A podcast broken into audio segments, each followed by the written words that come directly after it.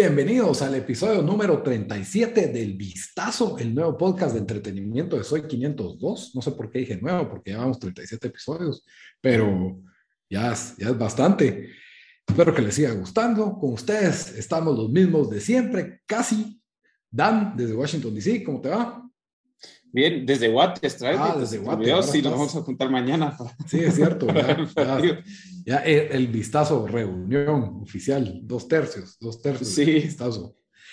Y para los que nos están viendo en video, ya saben que hoy tenemos un invitado muy especial. Tenemos el experto en toda la materia de cómics, Juan, mejor conocido como Geekstuff GT en Instagram. ¿Cómo te va, Juan? Bueno, muy bien, gracias y gracias por invitarme. Ya saben que me encanta platicar de ustedes un poquito de estos temas. Y más ahora que salió la serie, entonces eh, aquí estamos, un gusto estar con ustedes. sí, y para, para, para los que no, pues no, eh, o los que están preguntando dónde está Bamba, Bamba está de vacaciones o de viaje en, en Escocia viendo castillos, así que sí, por eso no está. Ahí está, de una vez vayan a seguirlo en Instagram y coméntenle su viaje del castillo, ¿por qué no me llevaste? Pero muy bien, el episodio de hoy tenemos dos temas de suma importancia. El primero, que es el relacionado con Marvel y donde necesitamos el expertise de Juan, es que eh, Disney Plus acaba de estrenar la nueva serie de Moon Knight, eh, este personaje de Marvel, que pues que no habíamos tenido película ni serie, y el segundo tema, que no tiene nada que ver, son discusión sobre el sorteo y los grupos del Mundial, cómo le tocó a Guatemala, dónde, qué cruce nos va a tocar el montado. No, ahí sí que ojalá, algún día, algún día vamos a tener ese podcast. Cuando hagamos el, el, el fútbol sala, ahí sí podemos, sí podemos decir dónde le tocó a Guate, hablar de dónde le tocó a Guate. Hablar de que... Te, te un amigo Tico que la que la vez pasada estábamos hablando cabal de eso, un, un guatetico, ay, ¿cómo le, cómo le fue a Costa Rica? Bien, que no sé qué. Mira, pero Guatemala es bueno en fútbol sala, ¿verdad? Como que en buena onda, tu selección es malísima, pero para que no te sientas mal, hablemos de fútbol sala. Es que, es que el fútbol que ustedes juegan es de sala, no es el de verdad. bueno, también las, por, las, por las mujeres juegan contra Costa Rica, no sé si es un par de semanas al final de, abril para, para ver si clasifican. A ver, a ver, ahí es nuestro chance para decir que estamos en un mundial. Tenemos a una delantera que juega en el Sampdoria en Italia, Analu Martínez, y no la convocan. No entiendo por qué. No, la convocaron, pero para, para ese. O no la han convocado para varios juegos, ajá. No, no se entiende invitar al podcast. Invitar al podcast para que exprese su frustración. Que por favor nos aclare. Use esta plataforma para, para pedir que por favor la convoque. La gran si está fuera de temporada, no, pero es hasta Antiguo Sports, creo que la han invitado, que, se venga a hablar aquí el Mundial. No, mira cuando comienza el Mundial, cuando damos nuestro, nuestra quinela, cuando... Saludo a Nalu Martínez, goleadora nacional, que estoy seguro no está viendo esto, pero por si acaso. Y como siempre, les recuerdo que todas las opiniones emitidas en este episodio no son responsabilidad de Soy 502, ellos no avalan ningún comentario de opinión son, esos comentarios de opinión son responsabilidad de Lito, de Daniel y de, y de Juan. También les recuerdo que estamos en redes sociales, ahí nos encuentran como el Vistazo Pod, estamos en Instagram, estamos en Twitter, estamos en Facebook y que pueden escuchar este podcast en las principales plataformas de audio, estamos en Spotify, iTunes, eh, iTunes Podcast, eh, ¿cómo se llama esto? Deezer, eh, Stitcher, donde a ustedes se les ocurra, ahí nos encuentran y en YouTube tenemos, tenemos, ponemos los podcasts en YouTube, ahí pueden ver el video, nos pueden ver la cara y ahí nos encuentran en el canal de Soy 502 en la playlist que dice El Vistazo, ahí están todos los episodios. Ahí pueden encontrar, ahí nos pueden, en cualquier red social y ahí también nos pueden comentar qué pensaron de lo que dijimos, qué, de qué les gustaría que habláramos, cualquier recomendación, pues ahí estamos siempre disponibles y, les agradecemos cualquier interacción, comentario, denle like, denle subscribe, denle buen review al vistazo, sigan apoyando si les gusta el contenido. Y bueno, ya, para no, para no seguir de largas, empecemos con el aperitivo de la noche, Moon Knight. Así que... Que se te olvidó mencionar lo más importante, tal vez, o sea, lo más relevante para Guate, que sale ahí Oscar, Oscar Isaac. El guatemaltequísimo, chapinísimo. Oscar, Oscar Isaac. Pues sí, Primero, Juan, contanos quién es Moon Knight en el mundo de las cómics y ahí ya les vamos a hablar del show. Bueno, de acuerdo, pues Moon Knight originalmente apareció, su primera aparición fue en agosto de 1975. Eh, salió originalmente la cómic Werewolf by Night, número 32 y fue creado realmente como un villano eh, para un solo issue y fue creado por Doug Monek y, por Doug Tiempo, Werewolf by Night, ¿qué era? ¿De qué, de qué parte era? Era una comic book, era una comic book de Marvel. Era, standalone, pero no era, como parte del, de un, digamos, no era un villano de... No, no, Werewolf by Night es un personaje que se vuelve hombre lobo y, y las, son las aventuras de ese personaje.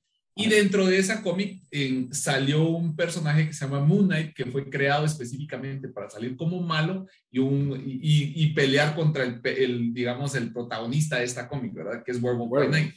Ajá. Pero él se volvió bastante popular y empezó a salir más, fue recurrente y empezó a salir en otros títulos. Empezó a salir en Punisher, en Spider-Man, hasta, hasta en, un par de issues de Avengers.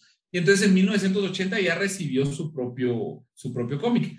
Y pues, ¿cuál es el backstory de este personaje? Mark Spector era un hijo de un rabino que nació en, eh, eh, Mark nació en Chicago y era hijo de un rabino. Eh, su papá era un rabino muy, muy intelectual, pero él fue uno de los que huyó del holocausto de Alemania. Y entonces Mark Spector lo vio como en su mentalidad, dijo, no puedo creer que no hubieran peleado más por eso y que lo, lo llevó a volverse boxeador. Después de ser boxeador, también fue infante de la Marina y, al, y, después, más adelante, trabajó con la CIA, o sea, era de todo. Eh, su hermano, Randall Spector, era también miembro de un, eh, un, comando especial de la CIA con él. Y cuando estaban eh, en, el, en, ese comando, resultó que el hermano, Randall Spector, traficaba armas. La novia de Mark lo descubrió y Randall la mató. Entonces vino este Mark Spector y empezó a buscar a su hermano y aparentemente lo mató. Y ahí se volvió mercenario.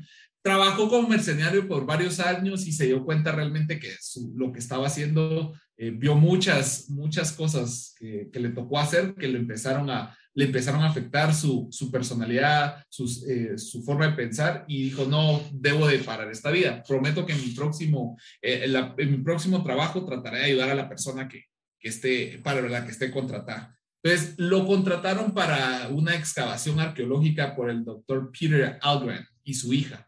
Y andaba con otros mercenarios. Y un mercenario que se llamaba Roll Bushman, eh, él lo que hizo fue que quería, lo traicionó y quería robarse todo. Entonces, peleó con este, con, con Mark Spector, lo derrotó y lo dejó al borde de la muerte. Cuando agonizaba, se le apareció el dios de la luna egipcio, Koshu, y se le acercó a Spectre y que le ofreció la oportunidad de, de su vida a cambio de convertirse en su avatar en la Tierra, que más de eso les voy a platicar cuando, durante el episodio. Entonces, como resultado, pues Mark Spector recibió habilidades sobrehumanas, eh, super, tuvo más fuerza, tuvo más agilidad y en su regreso a los Estados Unidos decidió agarrar todo el dinero que había hecho como mercenario y convertirse en Moon Knight para pelear en contra del crimen.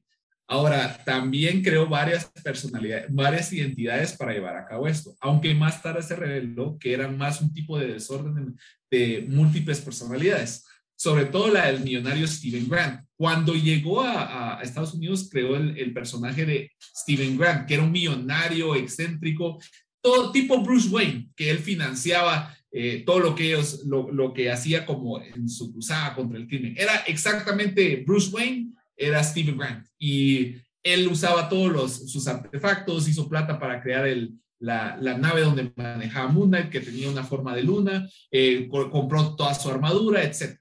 Eh, luego, después de esto, para, para distanciarse de su pasado millonario, creó Steven Grant y después el conductor de taxi, Jake Lockley. Jake Lockley servía como para meterse dentro del inframundo del crimen y ver qué estaba pasando y conectarse con esa gente. Y más que todo para permanecer en la calle y en el, en el, en el, digamos, en el elemento criminal. Y por último se encuentra Mr. Knight. Este es como una versión más amigable del vigilante y él consulta con la policía, dialoga sobre las pistas y atiende a las víctimas que necesitan protección. Entonces, eh, Moon Knight, el personaje original, que es que con el traje blanco y todo, ese es, un, ese es eh, uno de sus interpretaciones, pero Mr. Knight y lo ves en los trailers de, de, la serie, es él todo vestido con un traje blanco, como, como digamos, como un, no, no, parece mercenario, sino parece un ejecutivo, digamos, un traje de corbata y todo blanco, solo que con una máscara blanca. Entonces, en esta versión, él como que investiga pistas de noche y colabora con agentes policiales y, lo hace como que un, un poquito más héroe de, la historia, es más detective, vamos. Entonces, estas son sus cuatro personalidades que representan como que las cuatro fases de la luna y él lo desarrolla. Pero realmente el personaje es bastante eh, mucha gente lo relaciona con Batman, pero es totalmente diferente por sus múltiples personalidades, por su estilo sangriento y realmente él es una persona que padece de, problemas mentales. Entonces, es, eso es lo que, lo que es Moon Sí, dale, dale. Mira, dos, dos preguntas de esto. Uno, ¿hay algún crossover con él en otros cómics? Porque yo no sé bien poquito de cómics, pero eh, el, el werewolf, el que habías mencionado, yo nunca ni lo había oído. Y Moon, Moon Knight por lo menos lo ha oído. Entonces, mi segunda pregunta es, ¿por qué decidieron hacer un, una serie basada en él? Y, pues incluso eh, agarraron a Oscar Isaac. No queda más, Dan, ya hicieron todo. tal, vez, que... tal, vez no es A-list, pero está bastante cerca. Es un D-list, vamos. Es un D-list. Lo que pasa dirías que, es D? No. Sí, es un D-list. ¿Quién? tal vez. Eh, ¿Oscar Isaac? No, no, no, no, no Oscar Isaac, ah, el personaje. El ah, no, pero yo te iba a agarrar un, un, un, un, actor que tal vez es B o algo así, o que ahorita está en su apogeo. Un, eh, hay una entrevista que le hicieron, o salió en Saturday Night, de, de Esteban Isaac, y le dijeron, y le dijeron, me, mi nombre es Oscar Isaac Hernández, no sé qué, y me dijeron que escogiera dos nombres para eso. Y obviamente, y yo le dije a Hollywood, ese es mi nombre, escoge dos. Obviamente escogieron los más blancos, dice Elba.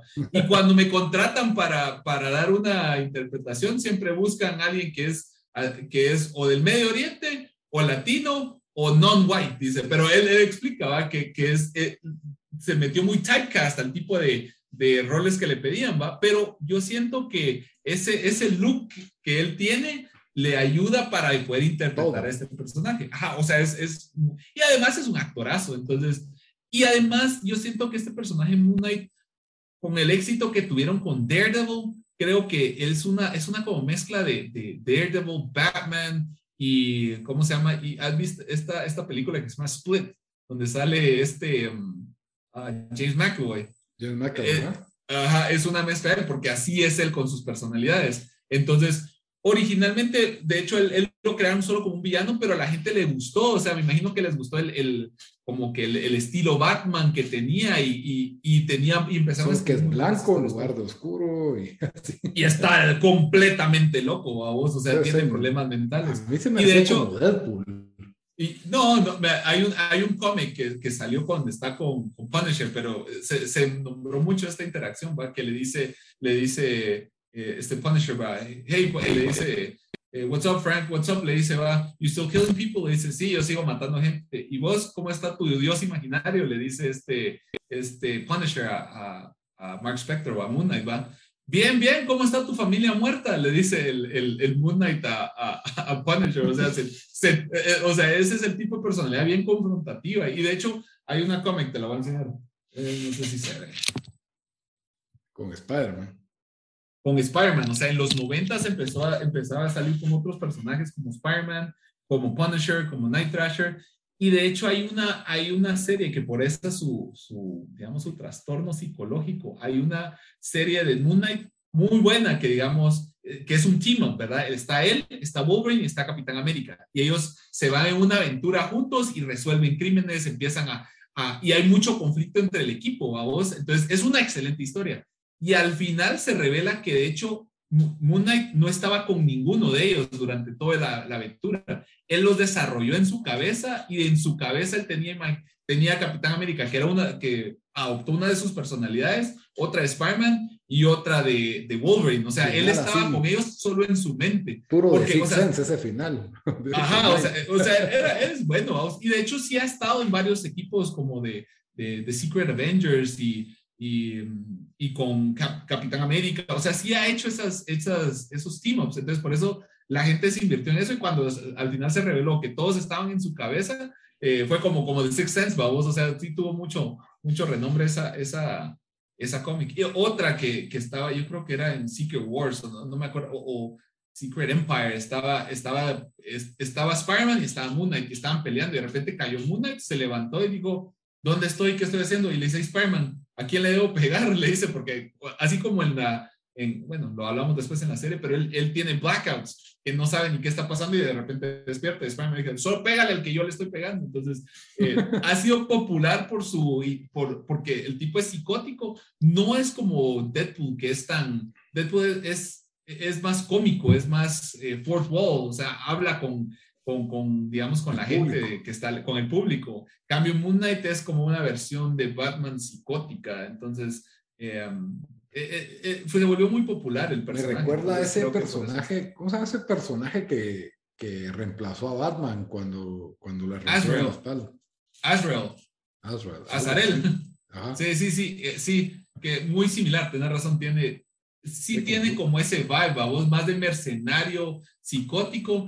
Eh, ese sería Moon Knight, pero agregarle a eso sus otras tres personalidades y vuelve mucho más interesante la cómic. De hecho, en los 90s o los 80s, me acuerdo que Bleeding Cool News sacó un artículo que decía eh, la mejor, las mejores, eh, lo mejor que has visto de Batman, pero no es Batman, sino que es Moon Knight. Entonces, por eso mucha gente lo relacionó eh, con, con, él, pero realmente no tiene, no se parecen en ciertas cosas, pero hay un punto que por las múltiples personalidades ya no se parecen en nada. Entonces, básicamente, ese es, ese es como el, el concepto de Moon Knight, ¿verdad? El, el que, que Kashu, el dios egipcio, es el que le da los poderes. Que por cierto, Kashu en la, en la mitología de egipcia no, no existe, digamos, este dios se creó específicamente para, para Marvel, para usarlo como, como el, el personaje principal. Entonces, eso es un poquito del background de Moon Knight. Eh, no sé si, si les logré dar duda, le, logré resolver tus dudas, Dan, o les te generé más. Sí. No, pero, pero sí, cabal, ahí, ahí, lo que dijiste, que, de que a mí tal vez la, la, curiosidad todavía me quedó, entonces, ¿por qué crees que lo hicieron? O sea, sí, sí tiene algo de, sí es como un beloved character, ¿o qué? Es, es, que yo creo que Disney, o sea, está como haciendo más diverso. Entonces, es un personaje que no ha hecho, digamos, si buscas un personaje de Marvel similar a Batman que ha hecho en, que ha hecho Disney, tal vez el más similar sería Daredevil.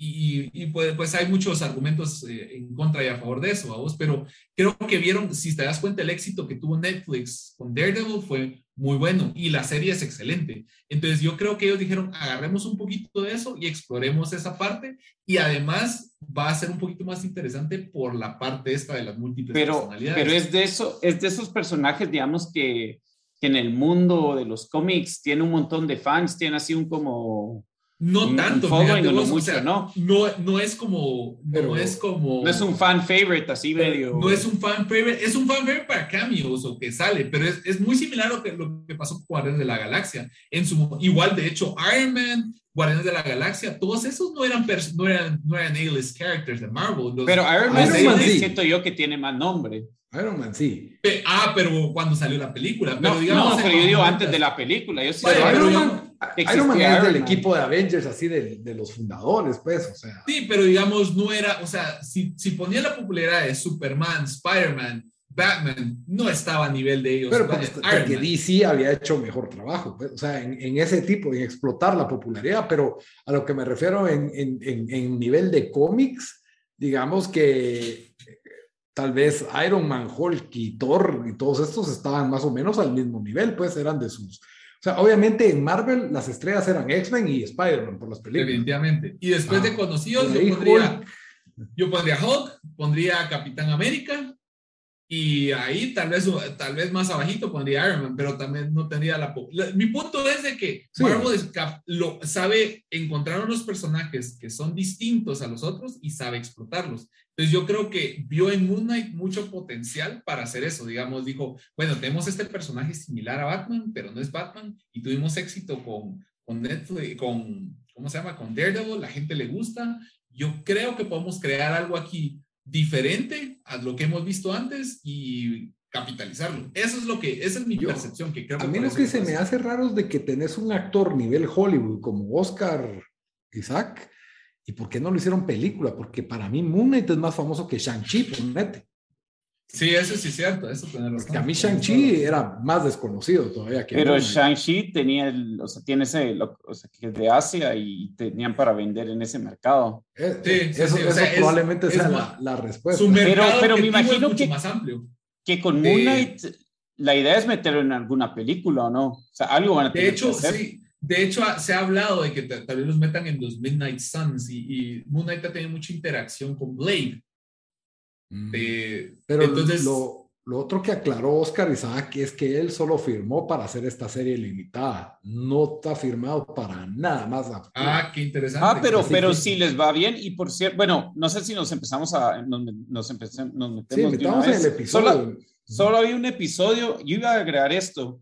En, en Rotten Tomatoes, obviamente, solo un episodio, pero de críticos tuvo 87%, del audience score 94%, que es bastante bueno. Eh, no sé si arrancamos con quién nos pareció el, el primer, eh, o qué te, así, sin, sin spoilers, ¿qué, ¿qué te pareció el primer episodio? Así rápido, antes de meternos a medio spoilers. Buena pregunta. Yo creo que está muy similar, fíjate vos, como a, a, los otros episodios, a los otros shows de Marvel, que em, empieza lento. O sea, el, la mayoría de los shows de Marvel yo siento que, empiezan lento. Y esta no es la excepción. Siento que la, era bastante lento y quisieron como generar misterio y al final los últimos, el último minuto de, de Moon Knight es cuando se pone súper, súper emocionante, pero sí. Es, eh, eh, o sea, siento que, que para, o sea, lo ventaja es que es una serie, entonces le está dando como tiempo de, de crecer, de contar bien la historia. Lo único que me preocupa un poquito es lo que pasa con los otros shows de Marvel, que al principio son tan lentos por contar la historia y después en los últimos episodios, el último episodio, quieren meter todo lo que no pudieron meter antes. Entonces, eso es lo que me preocupa un poco de Moon pero la verdad fue un episodio sólido, me, entretuvo, me, me, dejó con ganas de ver más, que es lo más importante de, de, los shows de este tipo, de que son varios, que son una serie. Eh, y a mí me gustó, fue muy buen episodio. Solo me preocupa un poquito eso por el historial que tiene Marvel de, de tardarse tanto en contar la historia y correr al, en los últimos dos episodios en el, o en el último episodio. Sí, yo creo que Oscar Isaac, o sea, la interpretación que él dio fue buena. Me pareció raro oírlo hablar en inglés británico. Pero sí me parece que es el la mejor actuación de todos los shows de Marvel en, Disney Plus. Sí, definitivamente. es, un actorazo. es un actorazo. Oscar mucho, y también eh, no hubo mayores buenas actuaciones en Falcon y Winter Soldier, que nada que resaltar. Ahora, en donde sí me quedaron debiendo fue en, la en las secuencias de acción, porque para mí el estándar lo había puesto, digamos, el primer episodio de Falcon y Winter Soldier tiene una escena de acción que sí me, me dejó con la boca abierta. Y aquí me quedé como... Ah, y la acción. como, sí, sí, es interesante, me encantó ese concepto que él, bueno, esto es un poco de spoiler del episodio, que, que, pero eso de que él está por entrar en acción y ¡pum! se apaga la cámara, por así decirlo, y se despierta y ya pasó toda la acción, ¿me entendés? Eso estuvo interesante y estuvo creativo, pero en el momento en que vemos secuencias de acción, uy, el CGI, sí se vio bien, esa persecución de los camiones a mí me pareció algo, algo artificial, muy artificial la sentí yo como para sentirle tensión a esa escena, no sé, no me impresionó, pero sí supieron cerrar bien el episodio, te deja así picado, te deja así con ganas de más. Eh, eh, no sé, maneja, bueno, eh, ¿qué, ¿qué, hacemos? Hablamos primero el review sin spoilers, ¿verdad? Sí, yo creo que ya nos metimos allá así. Ah, bueno, antes de, de, darles spoilers, yo a este show le doy un, un 7.5, el primer episodio, es lo único que hemos visto, ¿verdad? Sí, sí, sí, sí. Sí, por ahí está bien. A mí, a mí me gustó más de lo que yo pensé, que usualmente yo no he visto series de Marvel, casi no he visto ni una. Solo Wanda. Eh, aparte, ajá, WandaVision que me gustó a mí, la verdad. Eh, pero este, al principio como que me da hasta miedo, yo decía, ah, no sé dónde van a ir con esto, como que estaba bien rara la historia. Em, yo también porque no, no, tenía, bueno, spoiler alert, ¿verdad? Pero no, no, no sabía los problemas que él tenía o sea, con lo que estaba pasando, no sabes qué es real y qué no es real, ¿verdad? Y después, pero cerró muy bien. El episodio sí me dejó, como ustedes dicen, picado. Yo, yo, ya esperando el episodio que sale mañana. Entonces, en ese sentido, no sé, pasó, sobrepasó mis expectativas. ¿Y Juan?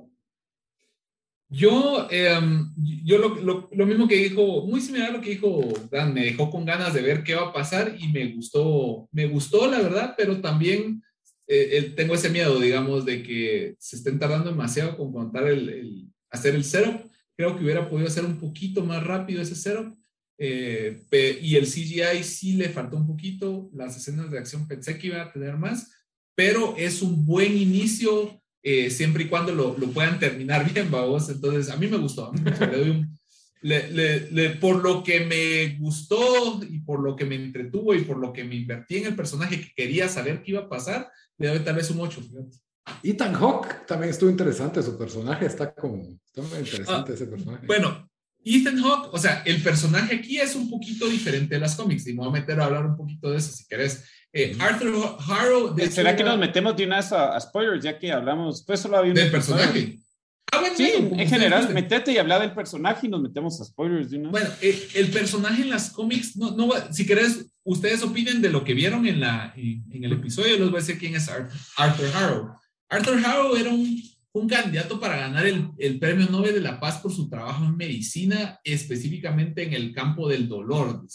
Pero sin embargo, la gente no, no sabía de dónde había salido él y resulta que fue uno de los científicos que experimentó en Auschwitz, eh, en, en, Alemania, y así fue como él empezó a, digamos, a, a, a volverse malo. Realmente él eh, se le apareció un, uno de los, eh, digamos, de, de, los entidades esas de, de, egipcia, uno de los Priest of Horseshoe se llaman, de, y, y, lo reclutaron para volverse un, eh, digamos, un, un, malo a vos. Entonces él fue a, a, a México, empezó a, a raptar a gente y a torturarla para experimentar con, con, ellos y ahí fue donde llegó Mark Spector, lo descubrió y intentó derrotarlo. Entonces, ese es su, su como su background en, en las cómics, babos, que es realmente es un, es como un Lex Luthor, babos, para Mark Spector, o sea, es, es medio loco y, y, y, usa como que su,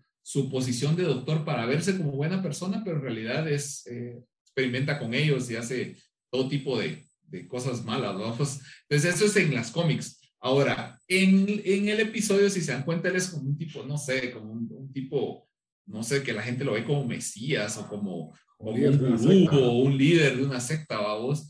Y lo que me pareció interesante es de que Luz tiene como un poder de que se lo está dando la diosa, ¿cómo es que se llamaba? En, en, la, en la historia es supuestamente la diosa de la justicia o, o, diosa egipcia. Que se llama las obras ahí. En, sí, sí, sí, pero eh, es Sobek, ¿no? Sobek ese es el nombre de la diosa. Lo que pasa es que en, el, en, el, en la mitología egipcia, Sobek es un como dios cocodrilo que que, digamos, que se come a los humanos.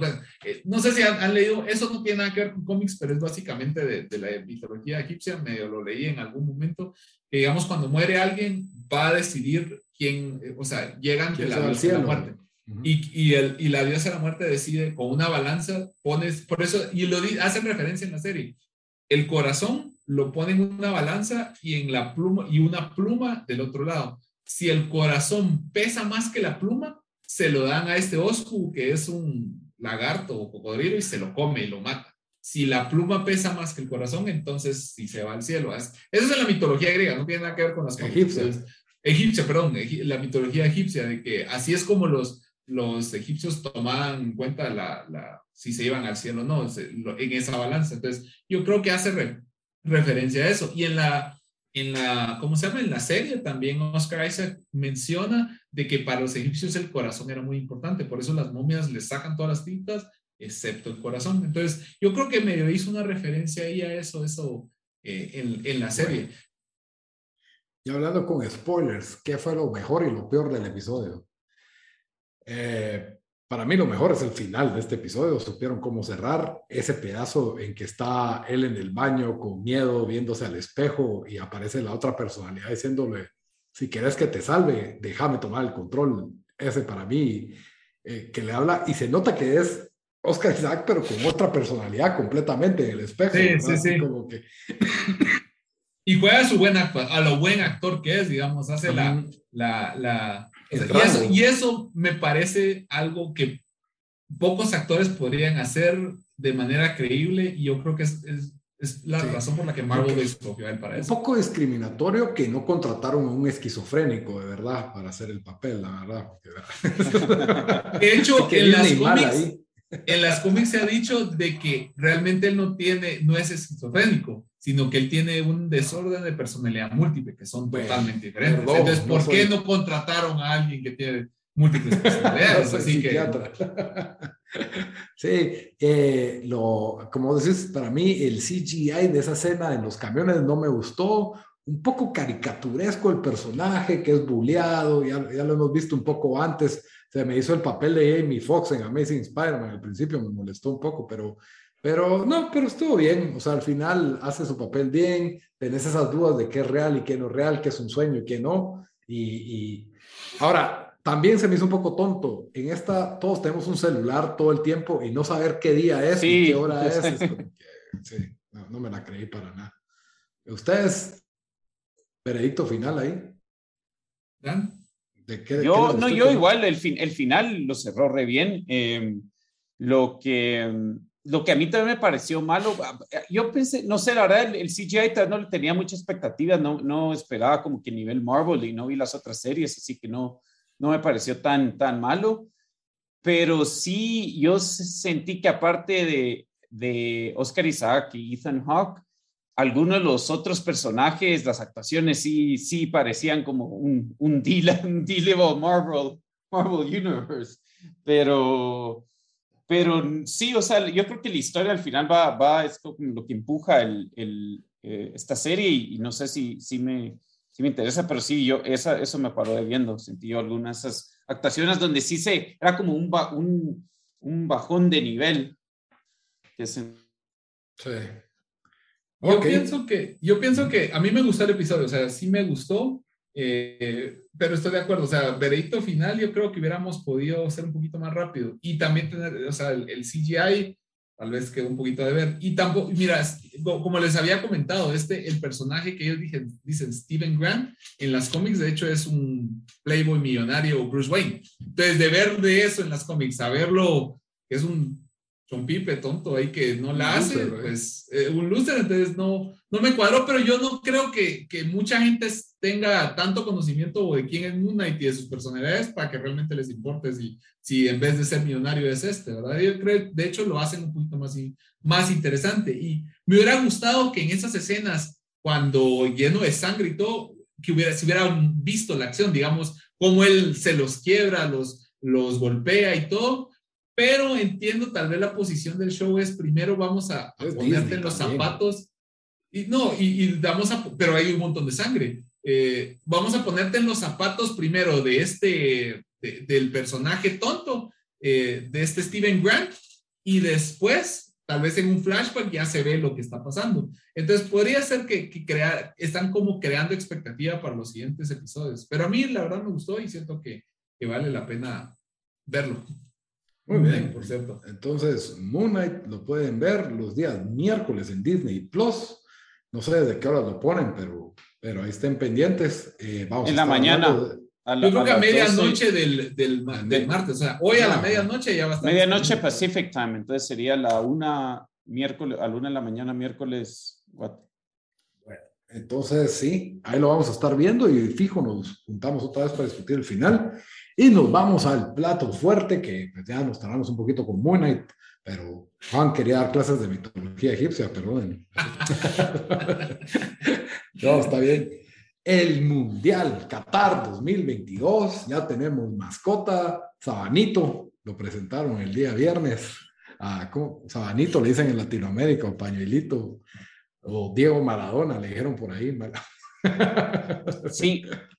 Eh, que por bueno, fue el sorteo que por cierto parecía más funeral que sorteo, no sé, siento que, no sé si, no, no sé si es el hecho que el mundial va a ser en, en hasta diciembre el, en Qatar, el hecho de que em, acaban de terminar las eliminaciones y no están, o sea, no están ni todos los equipos clasificados, hicieron el sorteo. Faltan tres. Pero, pero se, me, se me hizo como que un poco falta de emoción emoción ahí en la, en la transmisión y emoción en general, no sé, no sé, como que no, no se sintió sorteo de mundial, mundial. O sea, yo igual me emocioné porque soy, eh, bueno, Bolito también, creo que más, sos más fan de, de, mundial que yo, pero yo, yo sí soy de esos de que miro casi todos los partidos, yo el 90% de los partidos los miro, no me pierdo un partido, pero sí, yo sí me emocioné, pero sí siento que no, no se, no se vio la misma emoción que para otros mundiales.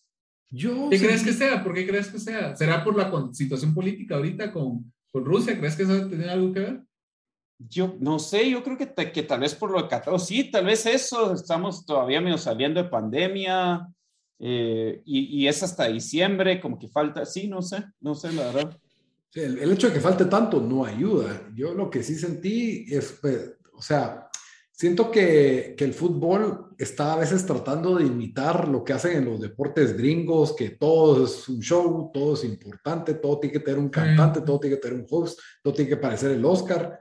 Y, y el fútbol no necesita tanto. Entonces, digamos que tener a Idris Elba ahí fue de más. Tuvimos la canción del mundial que está pésima. Eh, todas, las, presentadoras usando casi que, se no pueden enseñar piel ni de, casi que solo las manos y los sí, no, eh, aburrido, eh, irrelevante, pero una vez empezó el sorteo, ya estoy ahí completamente. No me importó el hecho que hay tres naciones que, que aún no, no se van a, no están decididas, ¿verdad? Pero sí estaba esa tensión de eh, lo que me pareció interesante de este sorteo es de que, eh, bueno, habían cuatro bombos, ¿verdad? El, el bombo A, que está el, el, anfitrión y las cabezas de serie, el grupo B, que, donde está el siguiente peldaño de calidad futbolística, eh, C menos, D más, más gachos, por así decirlo, más bajos. Pero lo interesante es que en el grupo, en el, en el bombo número 2, habían dos potencias que normalmente han estado como cabezas de grupo cuando llegan al Mundial, que es Holanda y Alemania. Y la posibilidad de estos dos juntarlos con otra cabeza, pues podría provocar lo que era un verdadero grupo de la muerte, que era lo que, pues, no sé, creo que es lo que causa tensión en este tipo de, de sorteos. No pasó así, más o menos pasó, pero, pero no, no, no hubo un grupo de la muerte. Creo que es primera vez en muchos años que la mayoría de, de grupos ya están cantados, por supuesto, siempre hay sorpresas, pero quedaron bastante balanceados. E? ¿Qué opinas del grupo E? Grupo E, espérame, busque así, pues grupo es el de España, Alemania, ¿no? España, Alemania, Japón. Y, Costa Rica probablemente. Y Costa Rica probablemente. Ese, ese, ese grupo para Alemania y España. No, o sea. Pero, pero digamos, o sea, o sea, Japón tampoco es, eh, tampoco es malo, o sea, pero yo creo que ese es de los más, más eh, fuertes, tal vez, ¿no? Sí, me dame, dame chance para compartir pantalla y lo vamos a poner para que la gente que nos esté viendo, aunque sea, puedan ver, sí, sí, sí, puedan ver los grupos. ¿No lo vas a poner, Dan? Sí, dale, dame. ¿Qué te doy? Eh, eh, hazme co-host, algo así para share screen. ¿O compartir la voz? Eh, ahí estás. Ahí estamos. Ok. Dale, por favor. Así lo tenemos visualizado. Los que nos están escuchando, ahorita Daniel nos va a compartir una imagen de los, de los, grupos del Mundial. Yo igual ver, Ahí estás, ahí estás, me llegas. Muy bien, entonces en el grupo E, Juan preguntaba que es donde tenemos a España y Alemania, que digamos, ese promete ser el partido de la primera ronda. Es el partido de, de, dos de los equipos más fuertes, siempre candidatos. Eh, si quieren empezar a hablar un poquito de ese partido, para mí, yo creo que España ha ido mejorando, tiene, Luis Enrique ha sido flexible, ha ido cambiando, no está comprometido con ningún jugador, eh, tiene varios jóvenes, eh, Pedri ha sido su revelación, le falta un 9, pero creo que tiene buen, o sea, es un equipo que va a ser difícil ganarle. Entonces... ¿Sabías que Ah, no, para mí también el problema está en que falta tantos meses, o sea, no, no ni se ha terminado la temporada de fútbol todavía, va a comenzar otra temporada. Sí. Entonces es como que difícil, como que difícil saber hasta quién, o sea, obviamente no sabemos quién más están los equipos, eh, aunque tenemos un indicio, pero faltan ocho meses casi para que comience. lo que a mí me sorprendió de todo esto también es de que no, la verdad no tenemos un grupo de la muerte, ¿verdad? No hay. Y, y digamos, ese grupo C es el grupo más flancito que, que salió, ¿verdad? Pero... Para mí el grupo más parejo es el A. Qatar. Qatar es la parejo de malos o parejo de malos o no porque mira pues o sea Ecuador sobrevivió la clasificación de Comebol Senegal es el campeón de África Holanda es un es un equipo de segundo nivel de Europa o sea no tal vez no primero pero no no llegó al mundial pasado ni siquiera eh, mejoraron algunas cosas eh, les fue bien en la Nations Cup eh, Qatar, no sé si lo vieron jugar en la, en la Copa Oro, no es un no juegan mal. Ajá, no juegan mal. No, no los vi, fíjate, no los vi. Y van a estar en casa, fijo, le van a parar el los árbitros como, como pasó con Corea. Exacto. Entonces, Ecuador es un equipo muy físico, igual parecido a Senegal. Yo creo que ese match va a estar interesante, ¿verdad? Son equipos con, con jugadores que corren todo el partido. Ecuador, pues, tiene mal récord fuera de casa, pero pero siempre, siempre llegan al, son de los equipos sudamericanos que siento que más llegan a los mundiales. Digamos, viendo esto para ustedes, ¿cuál es el grupo más, más difícil? De, en general. sí, en, general, ¿cuál es el grupo, el grupo más, más parejo de... O sea, es difícil. Bueno. Que cualquiera de ellos podría pasar. ¿Cuál dijiste? Ajá, ¿cuál dijiste, Lito? El F, Bélgica, Canadá, Marruecos y Croacia. No sé. Yo, fíjate que yo se lo doy al H, tal vez. Eh, Portugal gana Uruguay y Corea del Sur. Es que están parejos en general, fíjate vos. Es que Corea no juega mal, o sea, no juega bien. jugadores que te pueden hacer daño, gana, gana también, o sea, y, Portugal y Uruguay, o sea, son como que.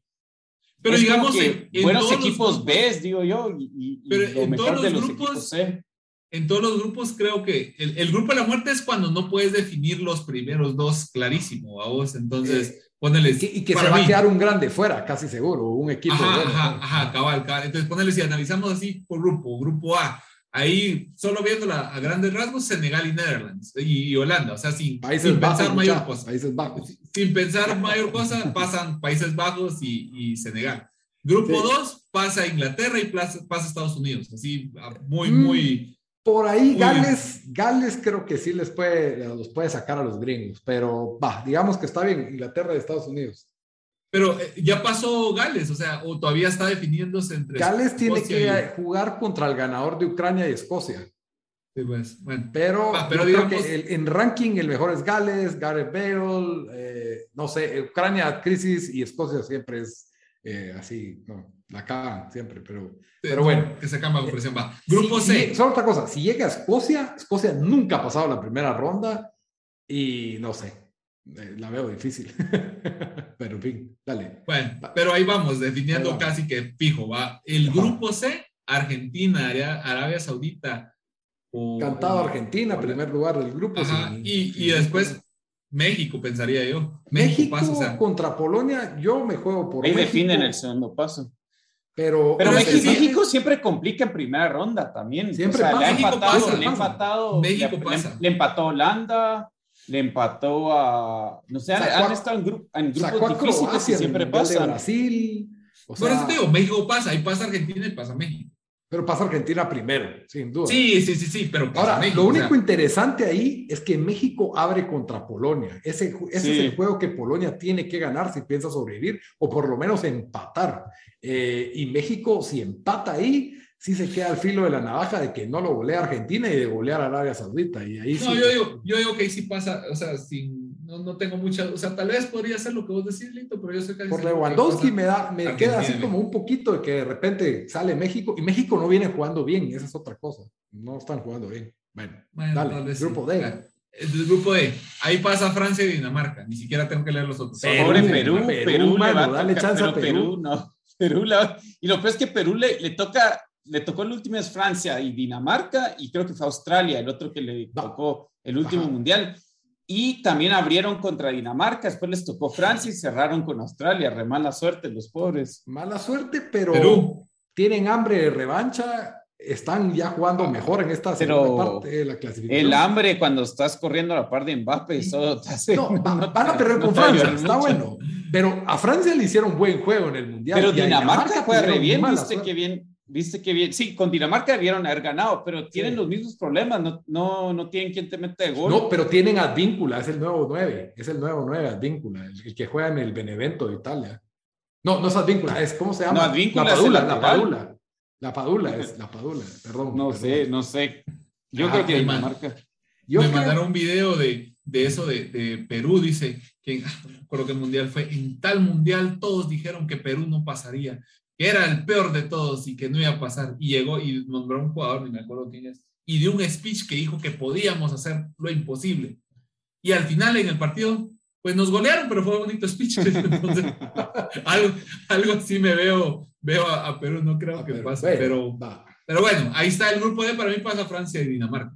Sí, lo más probable, pero no descarto Perú. Y en el otro, España primero, Alemania segundo. ¿Crees que Japón, Alemania, muy bien, Japón puede complicar o no? Yo creo que Alemania va a abrir con Japón, quiere borrar esa imagen del Mundial pasado. Eh, Alemania tiene, tiene suficiente calidad en delantera, Japón no se caracteriza por el orden defensivo. Eh, yo creo que Alemania le gana a Japón. Sí, Y España, no sé si se le atore Costa Rica. Pero Costa Rica no le empató en un mundial. O yo estoy. Es que Costa Rica se crece en los mundiales. Costa Rica se crece. ¿Fue Honduras el que le empató o que quedaron 1-0? A España. España le ganó 1-0. 1-0 pero España. ¿Cuándo fue que jugó? Fue Costa Rica contra Italia, que se, que se le paró bien Costa Rica, ¿no? Que ganó Costa Rica. y que ganó Costa Rica. En el 2014.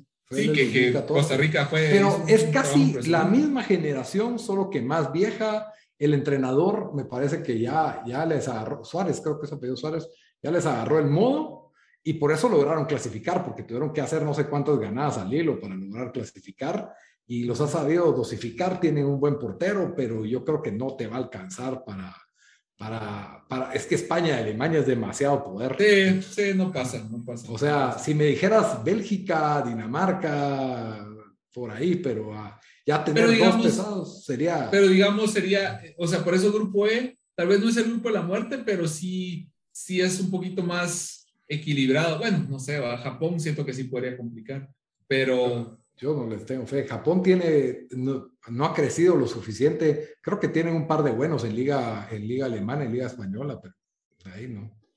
pero pasa a España y Alemania entonces, ¿no? Sí, sí, encantado. Y España primero del grupo, en mi opinión. No, ah, no, para mí pasa Alemania primero del grupo y España segundo. Ay, va. ¿Alguien, ¿Quién fue ese tweet? ¿Vos lo pasaste o fue Bambalito que decía eh, va a ser el duelo de offside entre Morata y, Werner. Cabal, ese sí va a ser el duelo de los offside, de los, de los goles fallados. Muy bien. Grupo F, Bélgica, Canadá, Marruecos Para mí, y Croacia. Ese está bien duro por el segundo lugar. Yo creo que Bélgica, o sea, yo creo que todos los equipos van a o sea, complicar un cacho a Bélgica, pero después Bélgica debería Pasa Bélgica y Croacia. Va a pasar Bélgica. Pero yo no creo sé, que yo Marruecos y Canadá Canadá, Canadá está bien, o sea. Canadá es mi sorpresa, lo digo ahorita, va a ganar el grupo F. Va a ganar el grupo F. Desde ahorita lo estás diciendo. No, desde ahorita. No, tal vez. Esa, va, a ser, esa va a ser, esa va a ser con mi predicción del último mundial que dije Croacia se queda en primera ronda y gana una final. no, es, la, es, el mismo equipo de Croacia, solo que más viejo y menos jugadores. Ese Croacia no sirve, sí. Esta vez sí se quedan en... Ahora, Bélgica es lo mismo también, solo que Lukaku lleva tres goles en la Liga Premier, Hazard se cayó de la faz de la tierra y Mertens ya está viejo. El único es Kevin De Bruyne, siento yo ahí. Y el los defensas, Hazard, que anda ahí. ahí ah, los defensas ya están más viejos, tienen buen portero, eh, sí saben jugar como equipo, pero yo creo que Bélgica es un equipo muy ofensivo y Canadá con ese Alfonso Davis y Jonathan Davis a la contra se la pueden hacer a cualquiera, no sé. No sé, yo creo que van a, van a dar lucha, la verdad, me, dio pena ver ahí Canadá porque yo creo que, te, que, que digamos... que merecía llegar más. sí, pero está difícil porque Marruecos no juega tan mal. No juega mal. partido a Portugal y España el último mundial. Lástima que tienen, están peleados con Ziyech, el, el, del Chelsea, pero, pero Marruecos tiene en el Mundial pasado, llegaron al Mundial pasado, sí. Sí, estuvieron con Portugal o no, que le dieron... Sí, jugaron tres partidos con, con Portugal y España, y jugaron tres buenos partidos, pero no, no lograron, ¿verdad? No, no les dio. Eh, entonces, ese grupo, yo creo que si Bélgica, y siempre, acuérdense, siempre hay un favorito que no llega a segunda ronda. A veces es el campeón que sería Francia la maldición del campeón, pero lo vemos difícil. No, ¿quién lo va a sacar ahí a, o sea, a Francia? Pero es que Alemania lo sacó Corea y México, pues, lo sacó Suecia y México, pues, el, mundial pasado, en el mundial anterior, ¿quién, quién España lo sacó Holanda y Chile, no sé, eh, en el mundial anterior, eh, ¿quién fue el que llegó campeón al 2010? Italia lo sacan en primera ronda, lo sacó Eslovenia y Eslovenia. Pero Francia, pero Francia está muy bien parado ahorita, o sea, también Francia está muy Están sólidos, pero no juegan tan bien, o sea. Pero es la maldición del campeón, solo digo. o sea, si, si, Francia pasa, Bélgica es el, que, es el favorito que se cae. Esa es mi predicción. Ok. Brasil, el, el grupo G de Brasil. Brasil, para Brasil. Otra vez, les, eh, ¿no les tocó Suiza otra vez, Vito? Les, tocó, en el Mundial pasado, ¿verdad? O ha sido el Mundial pasado les tocó Serbia y Suiza, creo yo, que les vuelve a tocar los dos. Sí, porque Serbia y Suiza se tuvieron que matar en el último juego para ver quién pasaba. Y Serbia no, y Serbia, Serbia viene desde el 2006, que gente dice que iban a hacer la selección que iba a dar miedo y, nada. no. no. pero esta vez tienen un 9 y los 9 ah, sí, tienes razón. Tienen a Vlaovic ahí y quien quita. Suiza, Suiza, se defiende. Ya se, defiende, tiene orden, pero yo creo que ahorita que todo el mundo espera que sean el segundo, tal vez ya no. Y sacaron a Francia en la Euro, o sea. Sí, sí, Para mí, favorito Suiza para segundo del grupo. Serbia. Camerún, yo, los vi en clasificación y en la Copa de África y sí, no. No, Camerún y Ghana tuvieron mala Copa de África. Camerún pasa en un repechaje así raspadísimo, igual que Ghana. Ghana también. De milagro pasó Camerún en el minuto 121 o 122. Entonces, eh, de, África, el entonces pasa Suiza, pasa Suiza y Brasil ahí en ese entonces. Sí, Brasil primero. Brasil sí, primero. Ajá.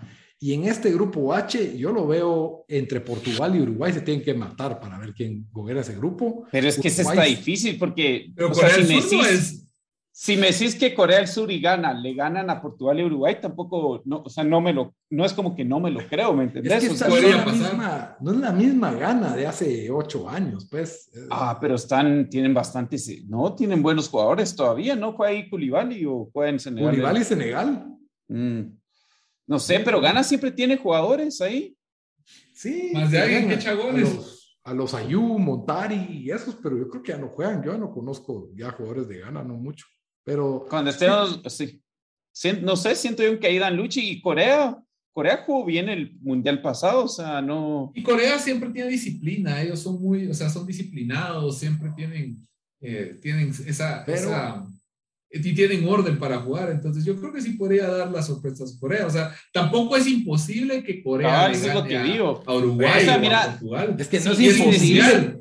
Venís con todo. Si decís de, de, va, de, de, de, África qué equipo no querés encontrarte, Gano hubiera estado ah, para mí número uno, pero hubiera estado ahí arriba. O sea, yo, yo te pongo... Y después Corea, no, no es de, o sea, es, creo que pasó primerísimo. En, de, de África, el peor rankeados gana. Corea. Sí, pero yo creo que el más fácil en, en, en, en vida real, en papel, en, en juego es, es, tu Túnez, ajá. Sí, pero creo que Corea no es. Gana. O sea, Corea, yo, yo hubiera preferido jugar contra Irán, que, que dan medio lucha, pero. Irán se defiende. Por eso te digo, pero, pero Corea. Pero es más fuerte Corea del Sur. Sí. Corea ah, no, pero tiene Saudi Arabia es el equipo que uno quería de. Ajá. Arabia Saudita, pero Corea tiene azón. Eso, eso es lo que tiene para mí. Es como, como un Polonia, pues, pero al final, no sé. Yo siento que Uruguay. No para llegar a, no para subir mucho, o sea. Pero, pero, pero sí tiene, potencial de, de, pasar el grupo, ¿no? O sea, no veo imposible que Corea del Sur pase ese grupo no, ese grupo H, eso es lo que yo digo. Si me decís que cualquier combinación de, de, los cuatro puede pasar, hasta, hasta mí en Portugal se queda afuera y me lo creo. Ay, no. O sea, por más, es que es demasiada calidad. El, Portugal tiene a Bruno Fernández, a Bernardo Silva, eh, a Pepe a sus 45 años. Mautinho, eh, Joao Cancelo, o sea, sí, tiene a Pepe. Ronaldo, Ronaldo tienen, tienen clase, pero mira, Portugal, o sea, es como desde aquel equipo con Deco, Figo, Cristiano Ronaldo de 18 años, 19, que era todos Portugal, Portugal, y después nada. No sé, pero ganaron un torneo europeo, ganaron la Euro y llegan pero a Pero en el Mundial estoy hablando. En el, en el Mundial los sacó Uruguay. ¿Sí? Que, que, ahorita pues ya Suárez y Cavani no son lo mismo que antes, pero tienen este nuevo del Benfica, ¿cómo es que se llama? Darwin, Darwin Núñez, ¿no? Darwin Núñez y eh, Jiménez y Godín. Nuevo entrenador, porque Tavares ya no daba. Sí, el, que fue el peor entrenador en la MLS, pero, pero le fue bien con Uruguay. Este, se me olvidó el nombre de este coach de Nuevo Uruguay. En fin, yo creo que, yo creo que para mí es claramente favorito Portugal-Uruguay. Va, va, ahora, para, ya, ya para cerrar, porque creo que aquí podamos hablar una hora más de, de mundial. que no hemos llegado a los octavos, Daniel. No, no, no, no. Yo te, te iba a decir, hoy, hoy en día, ¿quién pones, quién, ¿a quién ponen de favorito? A ver, Juan, comenzamos. ¿A quién, quién? O sea, si te dicen, te damos 100 dólares, los tienes que poner en apostar en un equipo que va a ganar, ¿a quién se los pones? Ah, la madre, es que tampoco hay uno que, digamos, sobresalga como hace, hace cuatro años, o hace, hace como un Alemania o un Brasil, ya no son lo mismo, ni, ni, ni Brasil, ni Alemania, ni Argentina son así como digamos, uff, claro, favorito, no, no van a fallar. Entonces, uy, no sé, tal vez solo por, por historia, tal vez lo pondría entre Alemania, Alemania o, solo porque le voy a Brasil, pero no, no veo así un claro que digamos, no, este gana, tal vez, tal vez Alemania. Ok. Listo. Eh, el claro favorito para mí es Argentina es, que es, el último baile de Messi. es el último baile de Messi. Esta Argentina tiene a De Paul, Di María, que todavía te sorprende. Tiene, ahora sí tienen portero, el Dibu Martínez. Tienen orden defensivo. Ganaron la Copa América.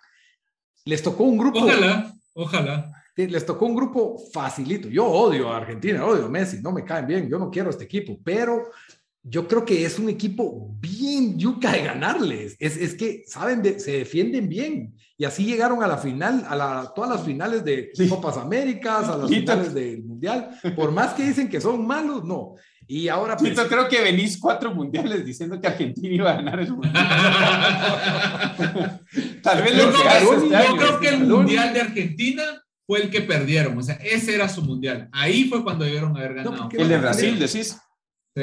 Ese, el otro mundial sí tenía un cacho de que, ah, sí, Argentina venía medio desastroso, pero esta Argentina yo creo que ya tiene, son, eh, y esta es otra cosa que, estoy de acuerdo con lo que dijo Juan, no hay, un, no, hay, no hay un equipo o dos o tres equipos que uno diga, ah, esos equipos juegan bien, esos equipos son claros favoritos. Aquí es quién es el más difícil de sacar, y para mí por eso ganó Francia porque era el más difícil de sacar, no, era, no era un bonito fútbol ni nada, sino que fue el equipo más yuca de sacar.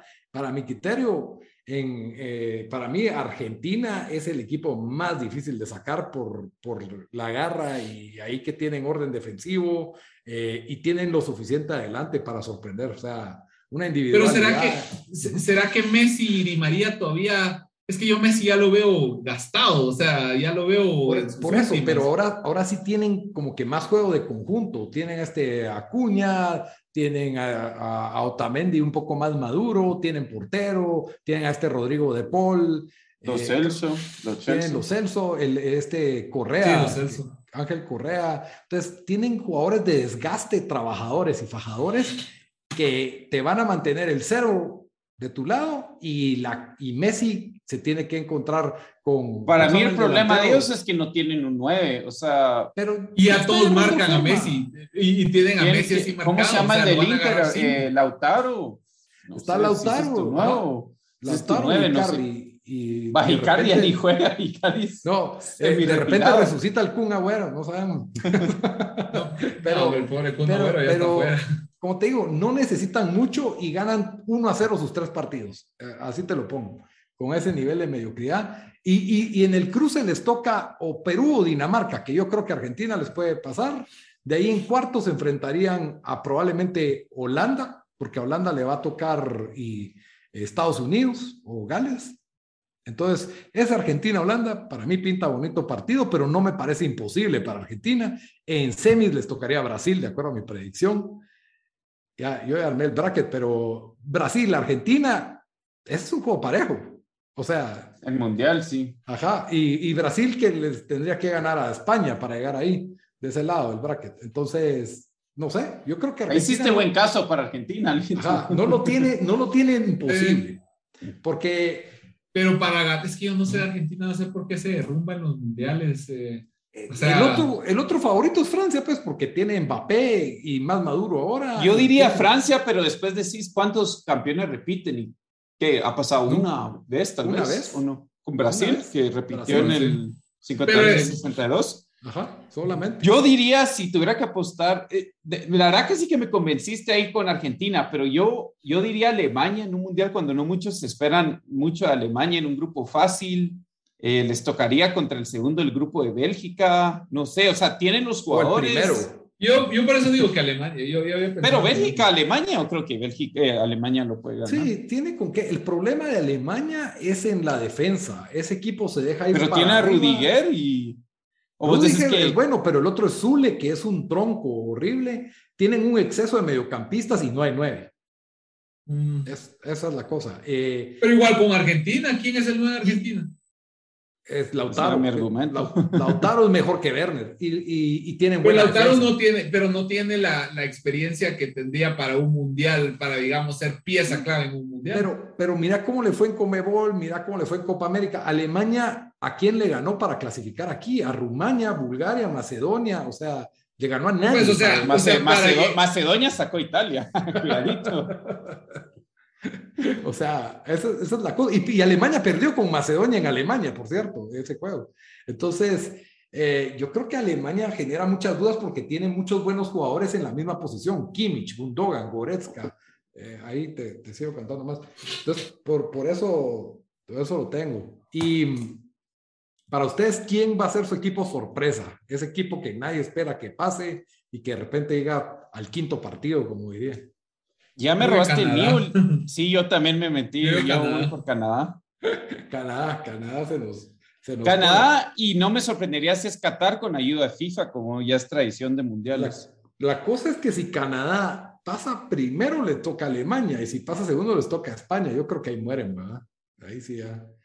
ya sí. está muy yuca para Canadá, ahí, en mi opinión.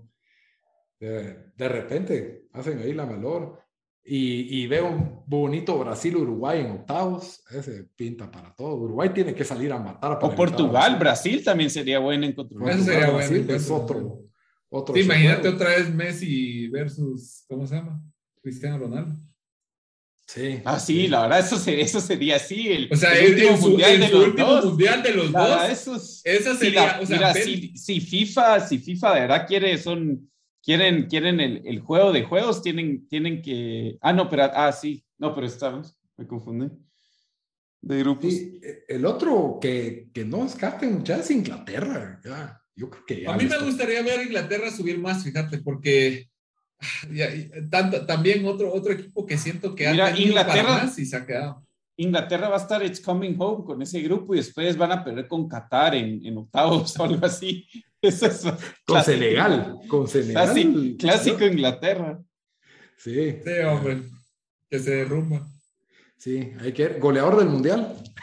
Ah, Como vos decís que es, que es que todos están no, no hay una, o sea, no puedes decir un Messi porque ya está muy viejo, no puedes decir Para mí Mbappé o... Ese iba a ser mi siguiente punto, ah, para mí Mbappé es, es el que Mbappé es el que está en en su punto más, digamos, creo que está, es, está maduro, suficientemente maduro y tiene la experiencia suficiente y tiene la habilidad. O sea, creo que el, el, el que pinta para ser el, el, digamos, la estrella del mundial, yo siento que es Mbappé.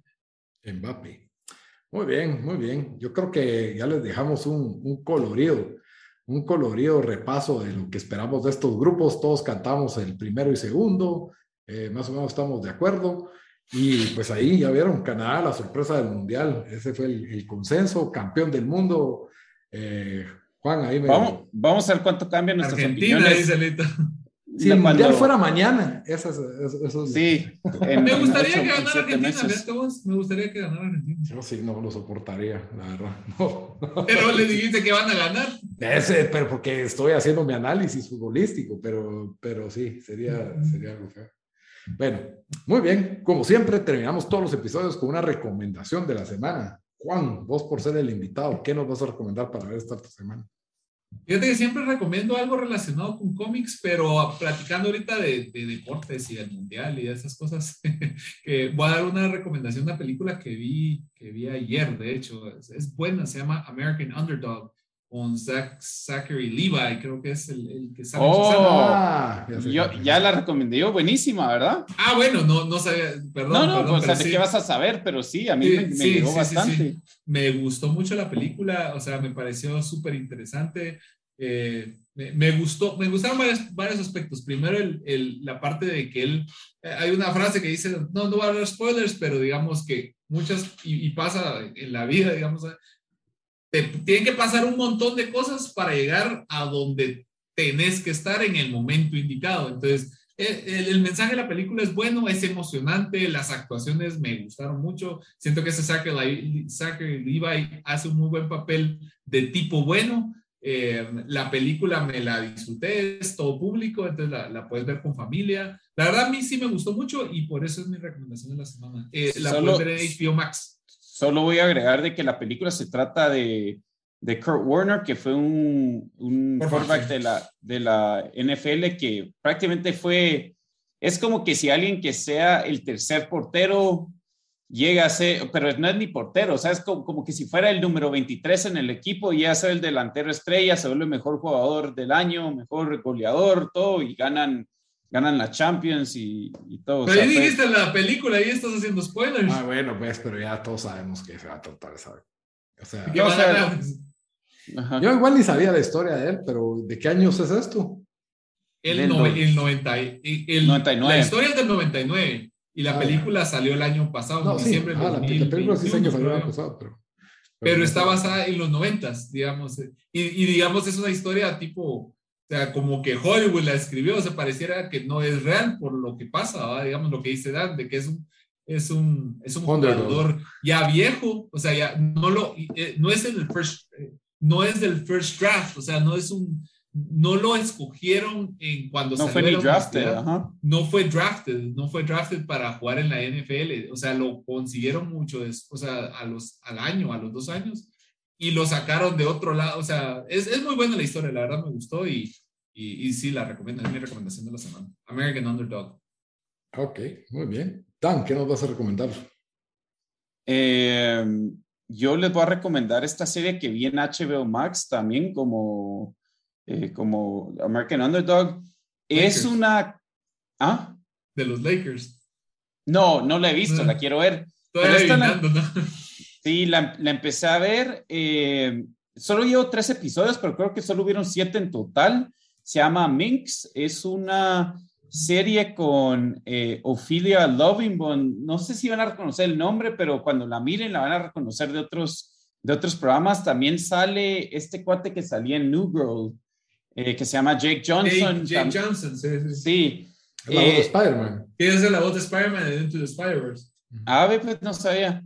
Eh, pues se trata, eh, la serie está basada en los, eh, en, perdón, en Los Ángeles en, en los 70s y es esta escritora que empieza a trabajar para estas revistas de porno, no, no Playboy, sino esas, esas que uno encontraba en gasolineras, esas, y ella quiere, quiere hacer pues porno para mujeres, ¿verdad? Escribir historias eróticas para mujeres y es feminista y todo, entonces es, es chistoso, o sea, de, cómo ella, o sea, lo que, el contenido que ella quiere poner choca contra este, este cuate que es, pues, o sea, ya se lo pueden imaginar si es alguien que solo hace porno, tiene como cinco revistas, entonces, eh, bastante buena, es comedia, duran como 20, 30, 25, 30 minutos cada episodio, entonces se va rápido.